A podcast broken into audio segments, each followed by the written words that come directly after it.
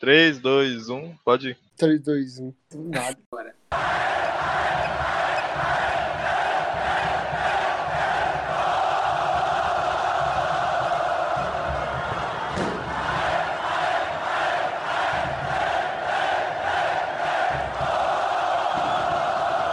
Salve, salve nação colorada! Está no ar o seu VilaCast, podcast dedicado 100% a você, torcedor do Tigrão. No programa de hoje, que estreia do professor Wagner Lopes. O Vila voltou a jogar em casa e venceu e convenceu 5 a 0 em cima do Iporá. Os gols da partida foram marcados pelos jogadores Tiaguinho, João Pedro, Pedro Júnior, Gaúcho e eu já esqueci o outro. Muito bom. Quem fez outro gol? Simon. Simon. É porque nunca faz gol, vou ter que lembrar o cara fazer gol. Ainda foi um golaço ainda. Mas enfim, estamos aqui na nossa baguncinha de novo para comentar sobre a partida. O Vila jogou ontem no estádio Olímpico.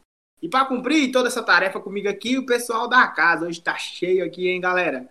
Júnior tá de volta, Luiz, como sempre, tá aqui, e a nossa voz feminina e corneteira. Ela não gosta que eu falo isso, mas eu já vou abrir com ela falando isso, porque o negócio é afrontar. E aí, Ana, que bom que você tá de volta. O que, que você achou da estreia do professor Wagner Lopes? É um jogo pra gente pegar moral pra quarta-feira na Copa do Brasil, né? Cara, eu sempre tenho que ficar com a corneta. Impressionante. E aí, pessoal, tudo bem? É bom estar de volta depois de alguns perrengues que a gente passou, mas voltamos. Espero que pa- para ficar. Sobre a estreia do Wagner, eu queria só ser uma mosca para saber o que aconteceu ali no intervalo. Eu só queria saber isso. Mas uma, uma estreia muito boa, a gente já notou algumas coisas diferentes e tende a evoluir. Me preocupo porque o prazo agora para quarta é, tá muito curto, né? Ele não vai inventar roda em mais, em mais três dias. Porém, a perspectiva está bem melhor do que estava. Graças a Deus, né? É, muito foi dito sobre o final do jogo que ah, pô, o Vila contou muito com a fragilidade do Iporá, que realmente é um time muito ruim, né, para falar a verdade. Só que teve a imposição do Vila também, né? Porque se não ganha do Iporá daquela forma, ou se ganhar apertado, ia surgir aquela questão, pô, não ganhou e tal. Então a pressão já iria vir. Continuando as apresentações, vou agora pro Júnior, hey, meu cartão favorito. Estava sumido, tá de volta. E aí, como que é ver o Vila voltar a golear dentro de casa? Pois é, cara, voltei, né, depois de um tempo aí. E voltei depois de uma goleada, né? O time muda totalmente a cara. Que estreia do Wagner Lopes, né? E aquilo que eu sempre preguei no Vila Nova, cara. Tipo, pegar time fraco, pegar time com qualidade inferior a nossa, tem que fazer isso, é golear. É ir pra cima, é, se tiver oportunidade de fazer gol, fazer gol, nunca recuar. Então, gostei bastante do time. Muitas peças me surpreenderam. Alguns jogadores que eu elogiei na primeira rodada já me decepcionou, mas é isso aí. Gostei bastante do time. Voltei, vamos tentar manter, né? Fixar essa, esse Vila Cash aí.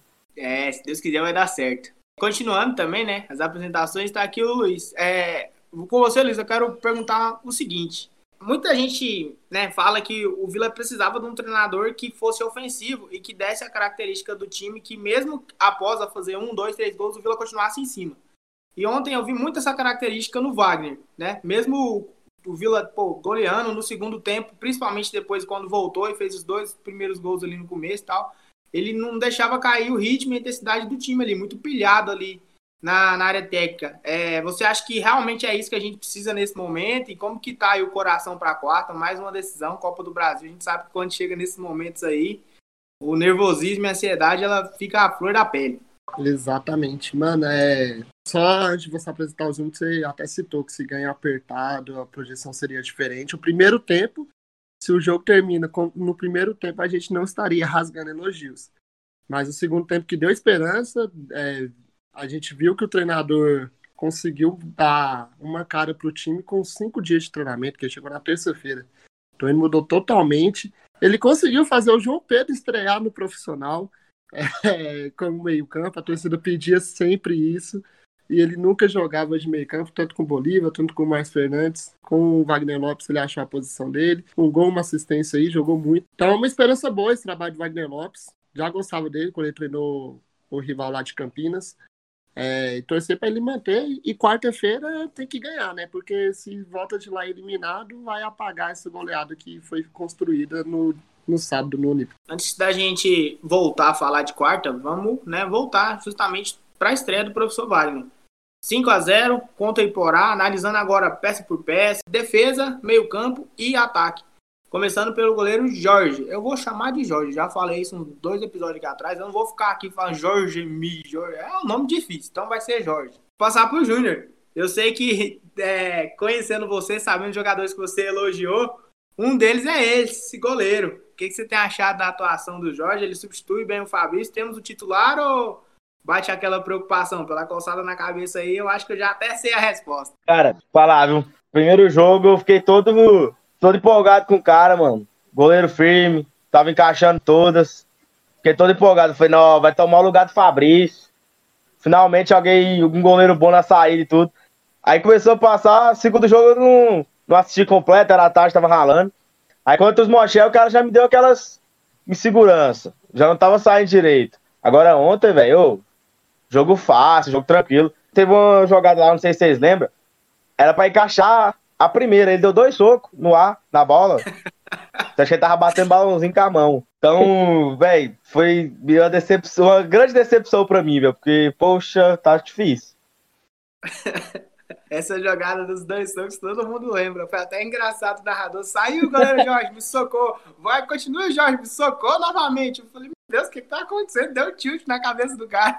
Mas mais alguém quer falar do nosso goleiro? O que, vocês têm sentido ali do, do Jorge? É o cara que tipo, vai dar aquela tranquilidade para Série B, de questão de goleiro titular, a gente precisa de mais alguém ali? Tranquilidade não vai dar. Mas eu, entre ele e Fabrício, eu prefiro ele. Só o que eu posso contribuir. Ele não foi testado ainda, tá? Vocês ficam tirando conclusão, mas nenhuma bola difícil foi no gol ainda. As fáceis ele já começou a soltar. Então é cedo para falar que ah, ele vai tomar o lugar do Fabrício. Porque não foi Aí eu discordo. Ainda. Olha lá. Aí eu, vamos pro debate. Aí eu discordo, porque quando que um, um goleiro é testado? Não é só na, naquelas bolas que ele tem que dar duas piruetas para trás, três para frente e duas para o lado. O goleiro é testado toda vez que em escanteio que ele tem que sair na bola, em cruzamento, em posicionamento, em reposição de bola. Então, falar que ele não é testado também já não é tão justo. A gente pode não. discutir a qualidade dele. É, em algumas situações, e o Jorge me falhou nessas dessas duas do soco, que eu acho que o tic-tac ali não bateu, e contra o Jaraguá, que ele cortou o rosto. São as duas situações. Rinha entre os casters, que delícia. o Christian esqueceu de apresentar a voz do além. É, do nada apareceu. Ele falou que ia ficar a voz muito, do além. ele apareceu. É o diretor da galera. Ah, tô ouvindo aqui essas barbaridades, tem que falar alguma coisa, pelo menos. Mas continuando, é, cara, eu também acho que assim, segurança ainda não, mas assim, espero que firme, né? Igual, por exemplo, quarta-feira vai ter um jogo fora de casa, Copa do Brasil, não pode ter falha, é jogo de zero falha. E pro restante do Campeonato Goiano, né? A gente ainda tem clássico ainda, tem ainda todo um Campeonato Goiano pela frente. Jogamos apenas quatro jogos no Goiano, então tem muita coisa para acontecer. Mas até então, eu tô que nem o Simon, assim, em relação ao Jorge. Eu olho e eu penso, qualquer hora vai dar merda. Mas, por enquanto, tô tranquilo. Ainda não tenho nada a cornetar. Continuando a análise. Aí a corneteira sou eu. Peraí. A corneteira sou eu. A não, corneteira do Vilacast eu sou falei eu. que a qualquer momento pode dar merda, mas não deu. Então eu vou cornetar o quê? Quando der a merda, eu corneta. Aí o print que vai pro Twitter é da Ana Lívia. Os comentários. Olha o que, que a Ana Lívia tá falando. Essas partinhas, olha. Nós vamos chegar lá no meio de campo, lá, quando a Ana Lívia zicou o Gordão. E o Gordão tá lá, fudido lá no STJD. Culpa da Ana Lívia. Vocês estão ligados? Foi ela que tweetou lá, galera. Ó, o gordo não vai dar certo. Então, toda essa culpa aí é da Ana Lívia. Continuando as análises do nosso time no jogo de ontem, vamos para as laterais. O professor Wagner começou o jogo com o Pedro Bambu na lateral, até. Achei estranho, porque não estava jogando de lateral. Jogou só alguns jogos com o Márcio Fernandes. E do lado esquerdo, o Formiga. Novamente, pô, o jogo seguro do Formiga. A gente sabe que não é o que a gente precisa, realmente está muito claro. Mas, enfim, jogo seguro dele. E do outro lado, o Bambu, sei lá, eu acho que não dá conta mais de lateral. Muito cintura dura pra ser lateral, né? O Bambu não dá conta de jogar, né? No caso. Ele fez aquele gol contra o Santa Cruz, ele firmou uma vaga titular ali que não dá pra entender. Teve um lance do Bambu. O Formiga não vou comentar muito, não. Tá, tá quebrando galho até o Carlito pegar a forma física e assumir a titularidade. Mas o, o Pedro Bambu teve um lance que não sei o que, que ele foi fazer. Que o, o Maurinho tocou nele ele tava, tipo, na intermediária. Eu não sei o que, que eu fazer. Se foi chutar, se ele foi dar uma bicuda pro gol, se ele foi cruzar. Eu não sei, sei que a bola bateu no, no cara, só que eu não entendi a jogada. Não sei se vocês lembram desse lance. Ali bem no rumo onde o Wagner Lopes estava. Ele foi mó despretensioso, então, tipo assim, parece que não tem noção mais, um cara experiente, não tem noção mais do lugar do campo. Não gostei da partida do Bambu, não vem me agradando, tanto de meio campo, tanto de lateral. E não entendi também o porquê do Celso não ter começado o jogo. Penso eu pelo jogo de quarta-feira, mas não entendi. Eu tava pensando nisso e a única conclusão que eu cheguei, que não foi nenhuma brincadeira, é que pode ser pela, pela questão de quarta-feira também. Eu não acho que o Bambu foi tão mal, mas ele também não foi bem. Aí eu não sei como que isso é classificado. Mas entre ele na lateral e no de volante, eu prefiro ele no banco de reservas, motivando o pessoal. Fazendo o axé da galera ali. Que é o, E eu iria o- fazer uma piadinha de bambu, mas eu lembrei que provavelmente a gente vai estar com as imagens, né? Estreia, então eu segurei. Olha aí. Se tivesse alguma piadinha insana, seria do lado da Ana Lívia. É, mais alguém quer falar das nossas laterais? Pedro Bambu, depois Celcinho e William Formiga. Cara, eu vou. Sobre o bambu Celcinho, eu acho que o caso foi esse do cara não explicou mesmo. Acho que não foi opção técnica, eu acho que foi meio que poupando já pra, pra quarta-feira. O Celcinho tá jogando com bastante jogos nas costas, ele não tinha um lateral reserva, então acho que seja meio isso. Bambu não foi mal porque o time do, do Iporá era bastante fraco, né? Então ele não foi tão. Como que fala? Não foi tão solicitado. Formiga, eu vou zoar dessa, porque eu gostei de Formiga no, no jogo, velho. Realmente eu não, não tenho que conectar do Formiga nesse jogo. Tá certo que o Iporá um- foi um time bastante fraco, até me surpreendeu, porque eu achei que o Iporá ia vir forte. Até na primeira rodada lá que o, que o Goiás solicitou o adiamento do jogo, eu achei que o Iporá ia vir forte. Me surpreendeu. Formiga não foi, não foi o Formiga horrível de sempre. Fez ali a, o simples ali, o arroz com feijão, se jogou em uma jogada, deu uns carrinhos, então lateral desse jogo foi meio complicada. Mas ainda, cara, eu quero ver o Calete jogando, velho. Até hoje, que dia. Que essa ansiedade, ela tá em 90% da torcida, né? Mas assim, é, a gente também tem que ter essa ciência de que não dá pra chegar aqui e bater no Formiga. Porque o cara tá ali, tipo, fazendo ok, o arroz com feijão, assim, realmente. Me lembra um pouco do Mário Henrique na Série C. Tipo, ele marca bem, só que aí chega na hora de apoiar, ele limpa bem a jogada e foda-se. Chuta a bola lá pro meio e vocês correm atrás dessa miséria. Ninguém falou do cruzamento Então, do assim, Formiga, pro né? nível Série B. Como? O cruzamento do Formiga, que ele tava livrinho, mandou a bola lá na outra lateral, ninguém Ele abriu a jogada e cruzou lá na Paranaíba, meteu a bola lá no Claretiano, mas ok. Então, é isso. Acho que pra Série B complica, mas até lá o Carletão já deve estar jogando. Ou não, né? Não sei, o cara tá robusto. Continuando as análises, dupla de zaga. Rafael Donato e Simon iniciaram o jogo. Simon até fez gol, tinha esquecido aí na abertura, mas é porque, tipo, não é normal o Simon fazer gol e um golaço. E o Donato.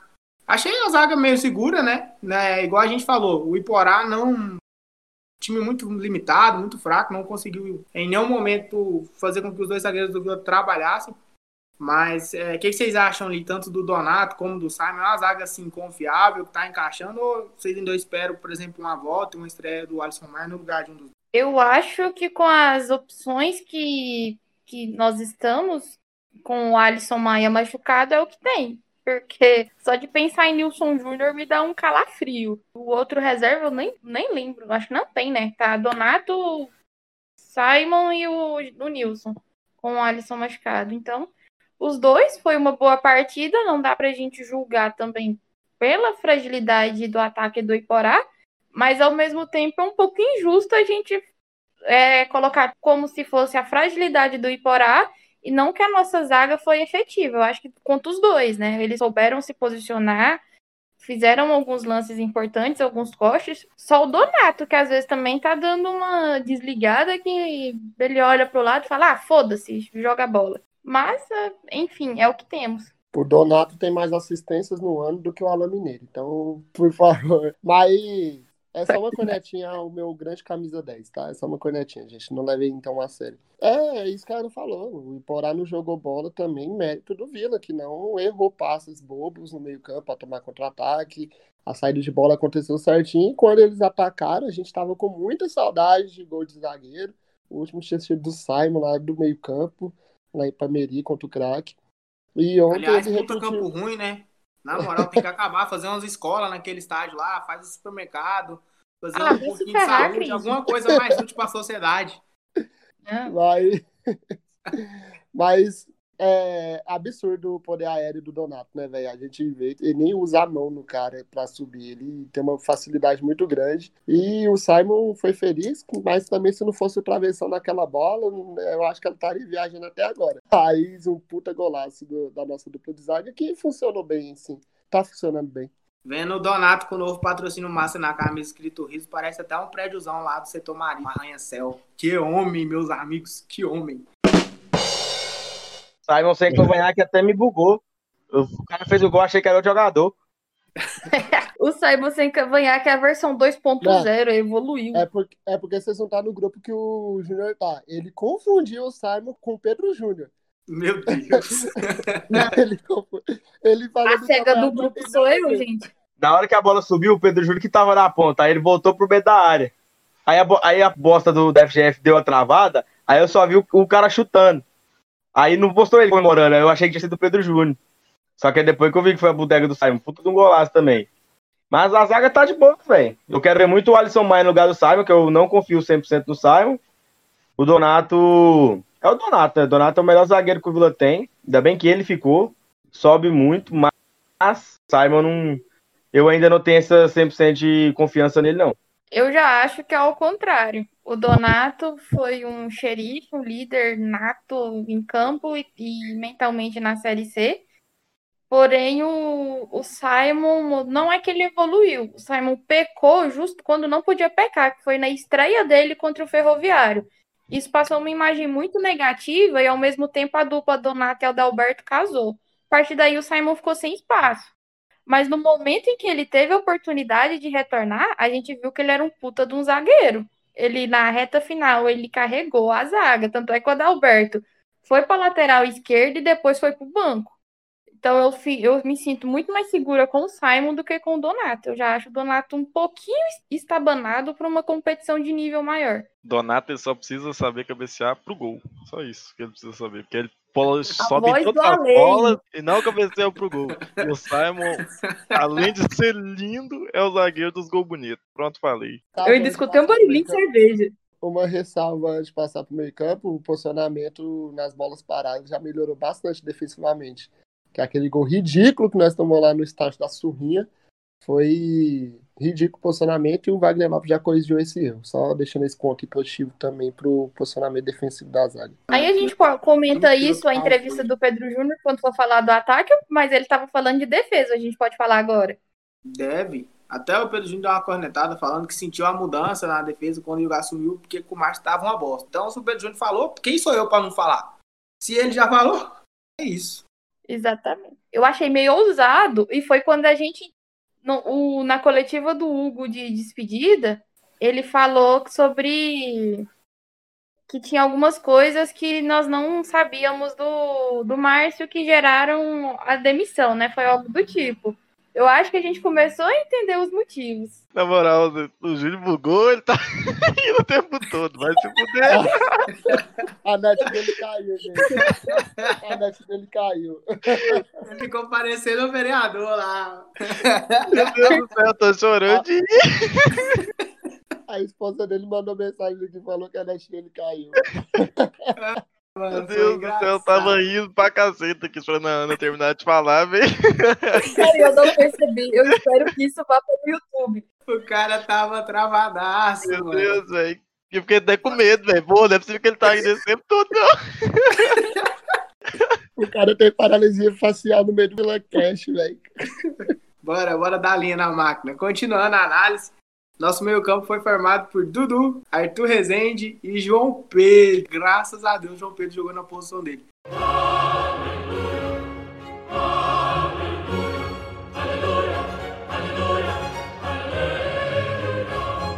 Cara, tava esperando o jogo.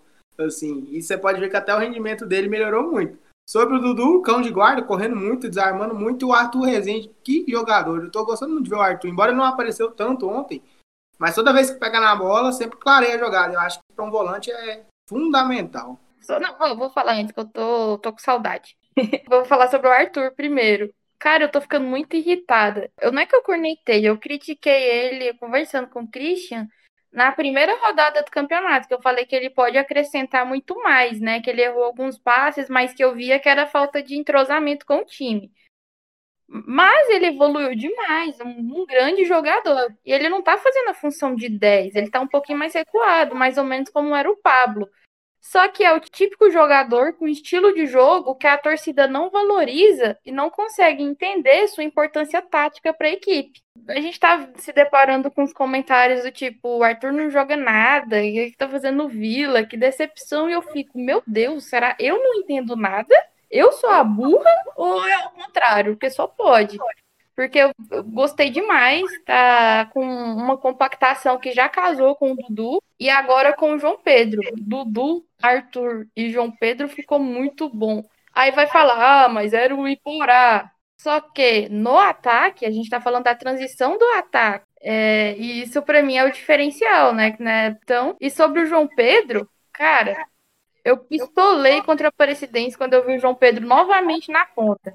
O moleque tem uma pancinha de cerveja, não é rápido.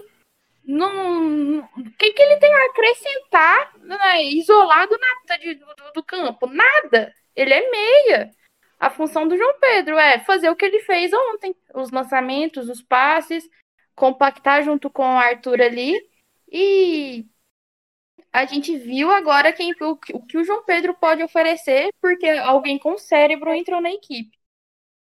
Porque agora eu vou, eu vou falar o que eu tava pensando, porque para mim o Márcio Fernandes é tipo incendiário de elenco. Ele, o, o que é, serve para Série C. Você tem um, um, time mais ou menos, você pilha o jogador até ele entrar, ah, vou dar carrinho na minha avó, que foi o que os caras fizeram na reta final. o Márcio Fernandes tem. É o que eu penso. Pronto, falei. Faz vozinha de QBU aí, foi massa a vozinha de QBU. Ah, era o Iporá. Vozinha de só, vai, eu só ouvi uma vez. Não faço de novo. tá nos cortes, já tá no corte essa parte. Mas é o que eu comentei no assistindo o clássico. O Arthur é o tipo de cara que não joga pra torcida. E ele tem o Dudu, que é um primeiro volante que tem a saída boa de bola, pega aquela bola do zagueiro e serve bem os meias. Deixa o Arthur Rezende só pra criar. A gente viu pouco o Arthur ir no meio da zaga pra pegar a bola como tinha que fazer com, a, com Yuri e, e Bambu, que eram os dois volantes. tinha que fazer isso, você tinha que ir lá pegar a bola. Ontem ele já fluiu bem mais no jogo. Ainda sinto falta de uma finalização, eu tenho isso para mim, que o volante tem que chutar, mas longe de cornetar, para mim tá jogando bem sim. É, é uma peça que fez muita falta em muitos anos, na, em muitas temporadas na Série B, que, que a gente tinha um Giovanni que jogava de primeiro volante, que tinha essa característica, mas jogava de primeiro volante. É, quando a gente achou o Moacir, deslocou ele para lateral e tal, mas agora ele com o Arthur, não é à toa que ele foi um dos destaques do Guarani na Série B, uma bela cartada da diretoria contratar ele. E o Dudu, para mim, serve sim, o povo critica muito o Dudu, mas para mim faz, desarma muita bola e ainda tem um passe bom, consegue bater falta, tem um chute com qualidade, então não conecta o Dudu. E o João Pedro abriu o olho para o Alan Mineiro. Finalmente o Alan Mineiro tem uma sombra no Vila Nova, porque de meio campo o João Pedro rende sim, mostrou no Brasileiro Aspirante, e ontem um gol e uma assistência. A lá Robson com assistência, jogou muito bem o João Pedro, conectei muito no profissional, porque jogava fora da, da posição, mas a gente tem que conectar o que ele apresenta em campo, e ontem é só elogios pro, pro garoto, que ele jogou bem demais. O povo critica o Dudu, o povo, o Yuri. Só o Yuri critica o Dudu. Nossa senhora. A voz do além não se segura. A voz do além tá pistola. Mas o Dudu, ele tem muito estilo da Série B, né, cara? Corre muito, marca muito, morde muito, igual o Luiz falou, pô, bate falta. Finaliza ontem, deu chute fora da área, pô, bonito. O Clériston, aliás, que jogou pro nosso lado ontem, conseguiu defender. É, o Arthur também teve, tentou um chute fora da área, né, de esquerda. Acho que falta mais um pouquinho disso, né, dos volantes do Vila. Além de, de marcar, de chegar, de trabalhar bem a qualidade nos passes, finalizar, né. Acho que, principalmente na Série B, vai ser muito jogo de muita marcação, muito pegado. Então, uma bola parada, um chute fora da área vai decidir jogo. Então, é ideal já ir construindo essa característica para poder ir trabalhando ela durante os, os jogos e os treinos. Continuando a nossa análise, vamos para o setor ofensivo. Ontem, novamente, um trio de ataque, né? O Vila que entrou no 4-3-3. Trio de ataque formado por Tiaguinho, Maurinho nas pontas e Pedro Júnior centralizado. Começando por você, Ana, o que, você achou da atuação dos nossos dois pontas e também do Pedro Júnior como camisa nova? Eu preciso ser sincera, né? A hora que eu olho esse ataque, eu sinto um pouco de preguiça. Fazer o quê? Não, mas falando sério. O Thiaguinho já foi a melhor partida dele, desde a estreia. O Sorriso é, foi mais ou menos, ele fez partidas melhores. Mas eu tô comparando muito o Maurinho contra o Cuiabá, né? Aquela partida que ele fez foi muito boa. Então o nível dele para mim ficou ok. É a exceção e não a regra do Maurinho. Mas o Thiaguinho já deu um ufa. E o Pedro Júnior esperou ansiosamente a volta do Enan para um ataque aí, Enan e Pedro Júnior e alguém para compor time. Exato. O Pedro Júnior ele é muito bom driblador, né? E quando ele recebe de costas pra zaga, prejudica um pouco o jogo dele. Visto que ele não só faz o Do lance do pênalti mesmo, né? Foi, ele, foi, ele driblou um, tava ali pra driblar o outro e só ficou. Sofre... Opa, gaguejei, sofreu o pênalti. eu, eu sou muito fã dos cortes que o Pedro Júnior dá, desde a, daquela passagem, principalmente a passagem que ele fez aqui em 2012. Ele fazia os zagueiros da Série C naquele ano parecer ninguém. Fazer muito golaço no Serra Dourada. Sou muito fã, assim, do Pedro Júnior. A característica de drible dele tá prejudicado como centroavante. E até levanta uma enquete aí, antes de falar dos meus pontos. Quantos gols Pedro Júnior não vai fazer na Série B? Eis a questão. porque... Calma. Não, mas é porque eu, sou, eu tô muito iludido com, com os dois. Porque o Enan participou aqui do Vila Cast, mostrou que gosta muito de jogar com essa camisa. O Pedro Júnior é cria nossa, então, além da qualidade técnica, vai ter aquela sensação de fazer história no Vila. Então, tô um pouquinho iludido. Agora, falando do Thiago e o Maurinho, não vou falar nada, porque é o Maurinho, então é o que eu espero dele, né, que é o jogo de ontem. Até achei ele um pouquinho nervoso demais, fazendo muita falta boba. E o Thiaguinho, mano, critiquei ele sim no clássico, acho que sentiu muito o jogo, o peso do jogo. Fez o nome do lateral do Goiás naquele jogo. Mas ontem já mostrou novamente que é um cara habilidoso e eu acho que vai ser muito bem aproveitado pelo fato de ser novo ainda. Então tende a evoluir, a só crescer com a camisa do Vila e torcer, mas é aquele trem, ele é rápido, velocista, foi feliz no gol ontem, domínio querendo ou não difícil, bateu caindo, mas o domínio querendo ou não difícil, tem uma boa movimentação, mas ainda falta aquele algo mais para falar, não, vai ser meu titular na Série B, entendeu? Então a gente espera um pouco, mas gostei sim da partida do Thiaguinho, tanto contra o Jaraguá, tanto contra o, o Iporá. Agora contra o Goiás, que era um jogo maior, ele sentiu. Então vou esperar ele fazer uma partida boa e um jogo grande. Agora que eu vi, o que, que a voz do além fez com o meu nome? Puta que pariu. tá engraçado, né, velho? Só me ferra. É, sobre o Thiaguinho, a minha análise, assim, que ele é aquele típico ponta rápido, mais burro, né? ele tem que escolher entre correr e pensar. Ele escolheu correr. Sim, lógico, a gente já espera aí a, que o Wagner, durante aí essa estadia no Vila, que a gente espera que seja até o final do ano, que ele ensine o Thiaguinho que ele pode correr pensar, que ele pode parar a bola quando ela vier, escolher a melhor opção. Tem até dois lances muito parecidos. No primeiro tempo, um, contra, um lance de contra-ataque, na verdade, um balão. Os dois zagueiros do Iporá bate cabeça, a bola sobe para ele, ele domina e chuta, foda-se de esquerda. E tinha a opção de trazer para o meio, bater com a perna boa, até a chegada do Pedro Júnior. E o gol do João Pedro, que é praticamente ali mais ou menos uma mesma jogada. Lógico que assim, tem o vacilo do Clériton, o Pedro Júnior rouba a bola, mas aí é a calma do jogador experiente, de parar a jogada, de escolher a melhor opção, tanto é que o gol sai. Mas é igual o Luiz falou, ou a Ana, não sei. É um moleque novo ainda, tem muito para evoluir, mas assim, olhando para os pontos que jogaram ontem, é um, que eu tenho um pouquinho mais esperança, porque o Maurinho é aquilo. Tristeza na gente e sorriso na cara dele, porque a gente criticou. Mais nada. Agora é íntegra, só solta uma musiquinha que nem a voz do Além aparece. Não, você solta a musiquinha do lado. É, do pede, lado. pede uma música aí, voz do Além. Sei não, bicho. Tá com trauma de se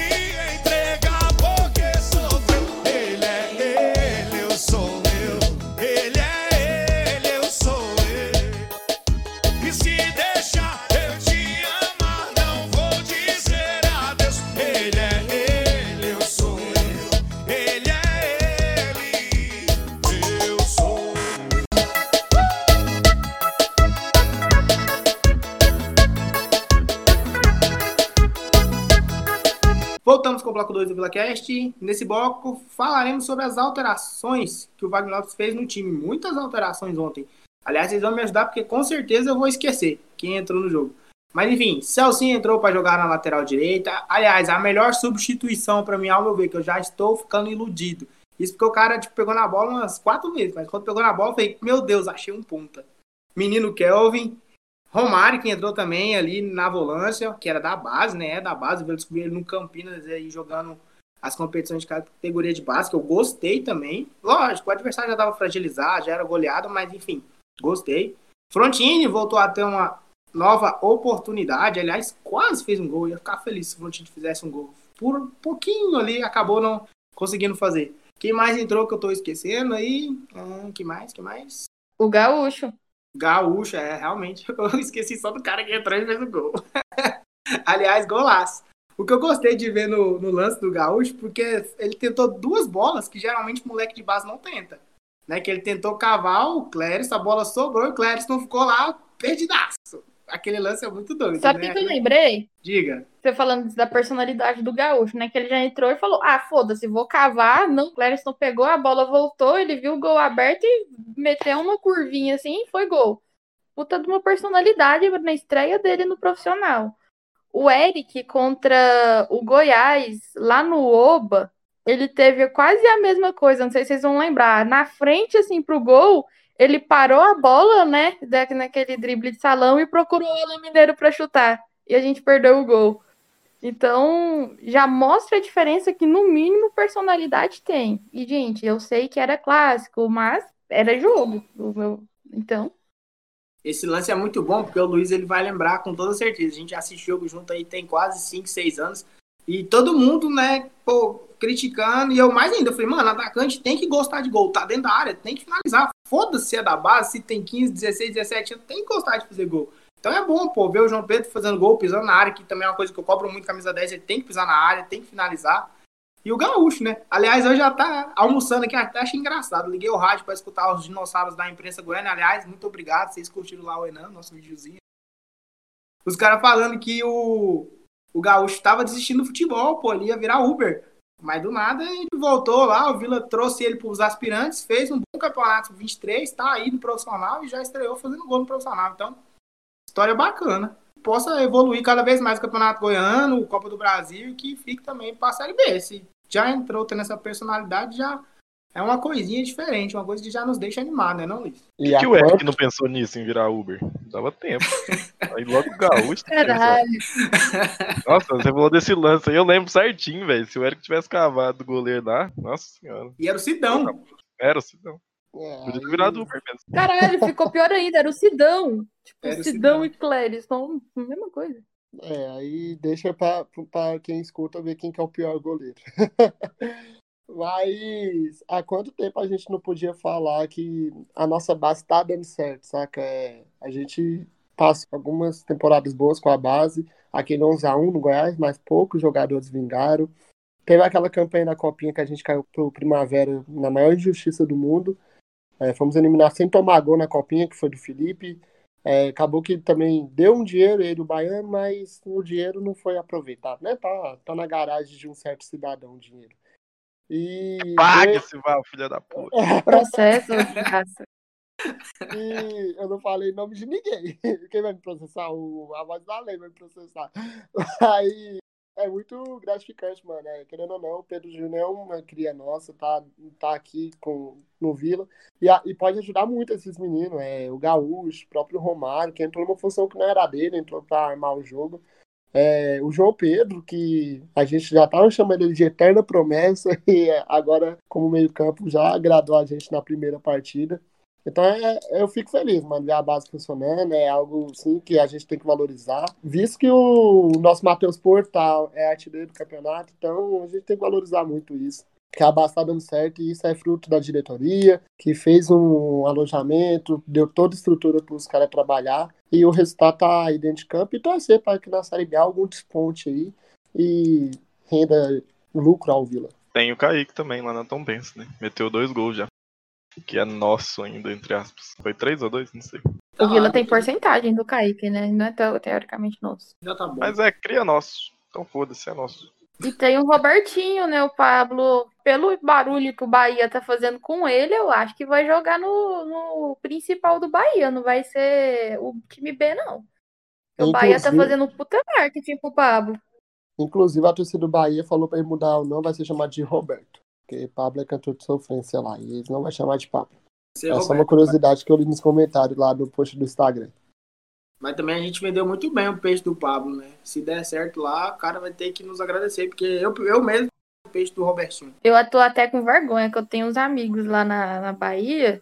E eu falei tão bem do Pablo, mas tão bem do Pablo, que eles estão pensando que ele é a fusão do Iniesta, Xavi com Messi. E eu tô com medo da estreia. Se o menino não fizer razoável, eu, eu- eu me lasquei. O próprio Enan falou bem dele, né? Falou que se o Vila tivesse na série B ou numa série acima, o Vila ia vender ele por um dinheiro bom. Só que, como a gente tava na série C, né? Os caras ficam com aquela dúvida. Tanto que um time de série A contratar ele assim, do nada, né? Da série C pra A, os torcedores ficam com medo mesmo. Eu vi os comentários no Twitter, todo mundo com medo, falando, não, porra, jogador de série C, vocês não respeitam o Bahia. Tomara que ele entre e cala a boca também, né? Todo mundo. E foi disputado, né? Foi bem disputado. Fluminense, Bragantino, Bahia. Então, além de o empresário ser forte, também tem bola para ser disputado por times de meio de tabela de Campeonato Brasileiro. Torcer para eles vingar para no futuro próximo entrar dinheiro, que o que eu quero, mais quero é dinheiro entrando no Vila. né? É bom demais entrar dinheiro com essa diretoria. É, os caras, tipo, chegaram e perguntaram, pô, como é que é o Pablo aí? Eu falei, mano, volante, cadeira de praia. Os caras, que? Eu falei, arma e desarma. É isso. Nada a dizer. Fiquem agora. Fiquem agora esperando esse jogador. É, cara, uma das coisas também que eu quero puxar aqui, que eu fiquei muito animado, não sei, eu posso estar exagerando, mas o Kelvin, né? Até ontem, antes, no pré-jogo, muito torcedor aí tava meio assim, pô, será que vai ser um investimento assim igual o Danilo, vai vir ganhando muito e tal. Até o presidente chegou a falar, falou, não, ele ganha 10% do que ganhava o Danilo, contrato de três meses, experiência no Goianão, se não render, rescisão automática. Eu falei, que que é isso? Bateu na mesa com força. E quando entrou ontem, é, entrou, movimentou bem, é, deu pra ver que é um cara que é diferente num contra um ali, principalmente trabalhando a bola com a perna esquerda, deu uns dois passos ali que nenhum ponto do Vila nos últimos 15 anos conseguiu dar. Então já fiquei completamente iludido. E outra, cara, assim, o que eu mais pensando em relação ao Kelvin é um cara que, pô, recebeu em euro, jogou fora do país, em Portugal, jogou no São Paulo, Palmeiras, acho, Botafogo, Fluminense. Então, qual seria a motivação do cara tá aqui no Vila? Não desmerecendo a nossa camisa e tal. Mas é um cara que, tipo assim, já rodou, né? Muito. Já pegou, pô, camisas de clubes maiores. Mas deu pra ver que tá querendo, né? E com certeza essa diretoria, na pessoa do presidente Hugo, o Wagner Lopes, a comissão técnica, caras vão motivar. Acho que pode ser ali um cara que vai nos ajudar muito. Eu já estou iludido com o trio de ataque com Kelvin, Enan e Pedro Júnior. É 250 gols na Série B. Futebol Kelvin tem, né, velho? É, isso não dá pra gente não falar isso, porque o currículo dele fala por si próprio. É, tem uma carreira pesada, passou times muito grandes no cenário mundial, então fiz o Porto, que é campeão de Champions, campeão mundial, São Paulo, então passou, vestiu camisas muito pesadas. E jogou bem, né, nesses times, não sei o que aconteceu, não pesquisei certinho a carreira dele para saber qual que foram os problemas, mas eu sei que a maioria foi lesão muscular, é, ficou muito fora por lesão. E é um cara que tá buscando espaço, mano. E querendo ou não, o Vila é um, é um time que vai correr por fora numa Série B disputada. Então, vai entrar para não cair e se brincar belisca lá em cima. Então, o Kelvin, com o contrato de produtividade, além da vontade de se reafirmar no futebol brasileiro, é uma oportunidade que ele tem de estar tá vestindo uma camisa de time de torcida, é, de uma torcida carente de pontas que bons dribladores que faz gol. Então tem tudo para dar certo. Eu torço muito para que dê certo, mas também se não der, é, o currículo dele não vai sustentar ele aqui no Vila. A gente precisa de, de cara que joga muito, veste meia camisa e torcer para dar certo. Que se der certo, o Vila entrar numa série B com, com os nomes Alan Mineiro, Kelvin, Pedro Junior, né? Querendo ou não, assusta o time adversário que vai jogar contra. Querendo ou não, assusta. Concordo. Eu ainda tô um pouco receosa. Eu não tenho uma boa impressão desses caras que chegam assim, meio marrento, falando a verdade. Mas, às vezes, é um pré-julgamento, né? No início a gente julgou o Enan como marrento e meio menino criado com vó. E a gente percebeu a, o cara de, de boa qualidade, de caráter que ele é, né? Então, talvez, pode ser isso. Do Kelvin, pelo que eu andei pesquisando, no Porto ele não conseguiu se firmar. Aí foi emprestado ao Palmeiras inicialmente, não fez uma temporada razoável. Jogou no São Paulo e uma excelente temporada lá, muito boa. Se não me engano, a temporada que ele mais marcou gols e mais tem jogos. Aí ele voltou pro Porto, mas não se firmou novamente. Foi pro Vasco e o Vasco vocês conhecem, né? Zica da porra. Se lesionou no Vasco, foi a lesão mais séria, foi os ligamentos né, do, do joelho. E desde então não, não rende. Então é torcer, né? Fiquei mais tranquilo em relação ao Kelvin quando vem a palavra do próprio presidente, né? É um contrato meio que tipo de risco, uma aposta. Vai ficar aí até o final do Goianão e dependendo, assim, for bem avaliado, fica pra Série B. E é um investimento, assim, que, cara, não é tão alto, né? Por exemplo, 10% do que o Danilo ganhava. Os caras falavam, ah, o Danilo ganhava 120, então Kelvin 12. 12 mil por, sei lá, 3 meses é o Goiano? 36 conto. Ou 36 conto bem gasto e tipo um reforço de peso para Série B, ou 36 contos de uma aposta mal feita que o Vila perderia. Mas como tem patrocínio master, tem aquele monte de coisa na camisa lá, dá para ter um investimento dessa altura. Acho que dá para arriscar. Porque é um cara que, tipo, se der certo, na Série B ajuda muito. Não só na Série B, também tem Copa do Brasil, quarta-feira, já puxando o tópico da Copa do Brasil. Igual eu falei no início. Né? Semana de jogo na Copa do Brasil, independente de fase. Para mim é uma semana assim de muita ansiedade, tá apreensão, nervosismo. Infelizmente eu acho que a gente não deve ter transmissão do jogo. Muita gente já tá perguntando aí nas redes sociais, então infelizmente acho que a gente não tem transmissão. O jogo é quarta-feira, às 5 horas da tarde, também um hórariozinho complicado, porque mesmo com todas essas regras de pandemia, lockdown, decreto e tal, tem muita gente que tá ralando esse horário, então fica meio complicado de acompanhar. Mas como que tá o coração de vocês? É igual a Ana também citou sobre o trabalho do, do Wagner Lopes. Não vai dar tempo de mexer muito. É, ontem, ao meu ver, o time demorou dar uma encaixada, mas porque ele teve que mexer nos três setores, tanto defesa como meio campo e ataque. Mas depois que encaixou, a coisa aconteceu, né? Então, como que tá esse coração de vocês, essa ansiedade? Vocês estão confiantes do Vila chegar e conseguir classificar para uma segunda fase? Então, eu acho o regulamento da, da Copa do Brasil um dos mais injustos que existe. Mas eu não sou hipócrita de falar que não me traz uma certa tranquilidade em pensar que a gente passa com um empate. Então, pensando nesse empatezinho aí, eu tô até tranquila. Eu acho que, que é obrigação passar, tem que passar. E o Vila sempre faz uma partida de estreia nervosa na Copa do Brasil. Então eu espero um primeiro tempo do mesmo jeito, aquele jogo um pouquinho truncado. E pelo que eu sei, o time do. Como que chama, gente? Do Atlético, Atlético né? Paranaense. Do Atlético não é tão, tão ruim quanto a gente pensa. Então acho que vai ser uma partida um pouco truncada, mas óbvio, o Vila tem condições de ganhar é favorito, precisa ganhar, mas me tranquiliza saber que com empate a gente passa. Depois a gente pensa. É, agora que eu abri pra pesquisar a tabela do Baianão, ele tem quatro jogos, tá? O Atlético, gente, de Alagoinhas. Tem quatro jogos, ganhou do Fluminense na estreia, Fluminense Feira de Santana. Perdeu pro Vitória por apenas 2x1. Então, querendo ou não, é o Vitória, né? Perdeu pro Bahia de Feira por 1x0.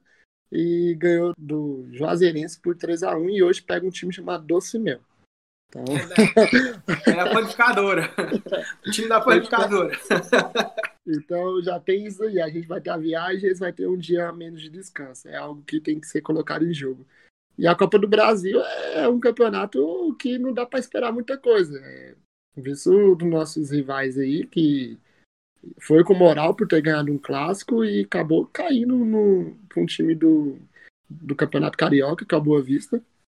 Visto Confiança, que perdeu pro 4 de julho, Sampaio Corrêa, que também foi eliminado, fugiu o time agora. Cruzeiro Então- quase caiu também. É, o Cruzeiro, O- salvo, o salvo pelo regulamento, é o próprio esporte, né? Então, Copa do Brasil é dessas. É, Copa do Brasil não pode ter vacilo. O Vila se sai bem na primeira fase, é, ganha apertado, mas geralmente classifica. Tem a vantagem do empate, então tem que ser valorizado isso também. Mas se fosse o Mais Fernandes, eu tava, estaria com o cu na mão pelo estilo de jogo do Mais Fernandes. Mas pelo que eu vi do segundo tempo, que o time ganha de 3x0, o Wagner Lopes exigindo que os caras dessem carrinho, o time tomou amarelo, mano. O time tomou dois amarelos e ganha de 5x0. Então, é um time que a intensidade o Rafael Donato falou no, nos bastidores, a cidade não caiu, sempre buscando mais gols. Então tem que ir lá. É obrigação se classificar, o dinheiro salva muita gente ali dentro. Os jogadores sabem disso, que quanto mais eles avançar na Copa do Brasil, mais menos riscos de ter salário atrasado eles vão correr durante a temporada. Então é um jogo, é decisão, torcer para passar, que na segunda fase a gente já joga em casa. Então é fazer a nossa parte, porque a Copa do Brasil é uma vitrine. E meu sonho é chegar ali na terceira fase, que já vem os times maiores, que já corre o risco de ter um jogo muito grande para o Vila expor sua marca. Principalmente agora nesse novo regulamento da Copa do Brasil, né? Que ela prevê aí uma primeira fase com um time mais ou menos desconhecido, interior do país. Aí no sorteio desse ano a gente teve né, a sorte de trazer o segundo jogo para casa. Então, classificando já traz o segundo jogo, né, o segundo confronto da, da próxima fase para dentro de casa, seja Estádio Olímpico, Serra Dourada, ou... mas já dá uma segurança de jogar no campo onde o elenco conhece, onde o elenco já esteve né, em atividade. Então, é justamente isso, né? Mas também essa característica do Wagner me agrada, de colocar muita intensidade no time, não deixar ali é o fazer com que o ritmo de jogo dê uma desacelerada, sempre em cima do adversário, porque acho que vai ser um dos pontos onde a gente vai ter que aproveitar, porque o time do Atlético eles vão ter que sair, porque já começa o jogo sendo eliminados, né, com empate. Então é aproveitar e matar o jogo ali no contra-ataque. Lógico, não pode ficar só na defesa, tem que se impor também, tem que assustar os caras lá na frente. Mas aproveitar espaços que serão dados, né? Então, é, Copa do Brasil é um jogo de muita inteligência, de muita tática. Acho que vai ser o primeiro tempo feio também, truncado ali, os dois times um estudando um no outro. E no segundo tempo as coisas se resolvem. Uma das coisas também que eu tenho gostado do Vila já desde muito tempo, acho que desde o ano passado, a questão física, né? O time tá correndo bem, você não vê o Vila cansando e querendo ou não, isso faz muita diferença, né? Esse um minuto de silêncio é pra quem, gente? Só pra deixar claro. Nem a voz do Além se manifestou. Os Moncheque vai tomar taca da Cidinha agora. Caralho, voz além. O negócio do vídeo não precisa nem falar, vai que não dá certo, mas. é. Ok. E se der certo, o povo vai ver esse profissionalismo do Vila Cash.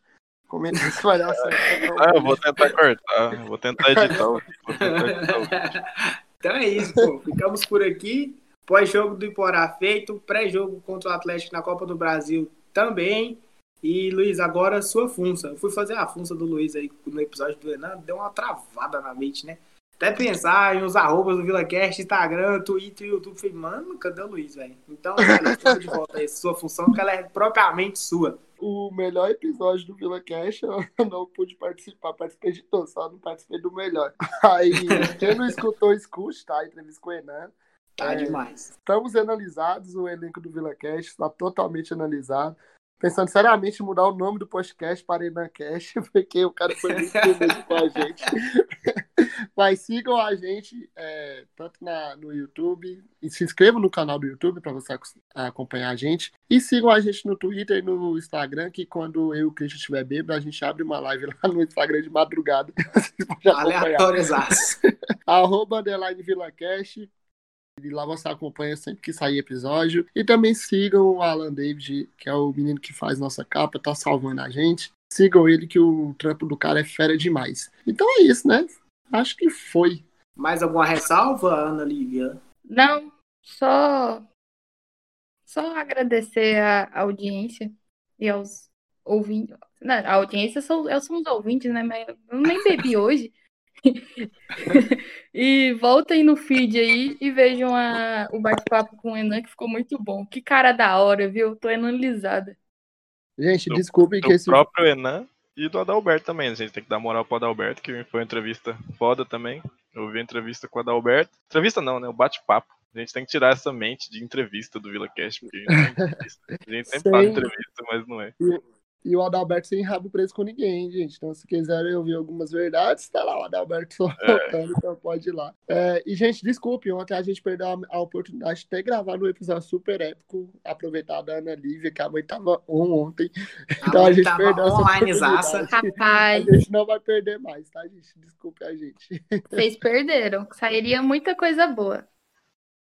Então é isso, nada mais a dizer. Voltamos numa próxima oportunidade. É, fica também o asterístico aí do Alan, cara, tá deitando nas nossas artes. É bonito demais entrar no YouTube lá e ver o videozinho completo lá. Então, pô, meus parabéns, Alan, e que, pô, muitos e muitos clientes possam aparecer para você aí, tá?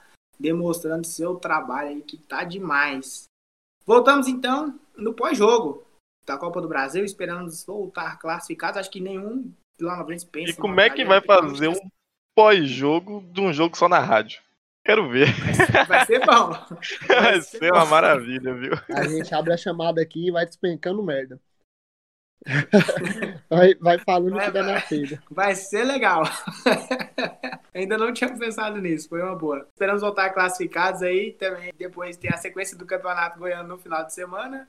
Até a próxima, muito obrigado. Valeu, gente. É nóis. Vila! Vila! Valeu!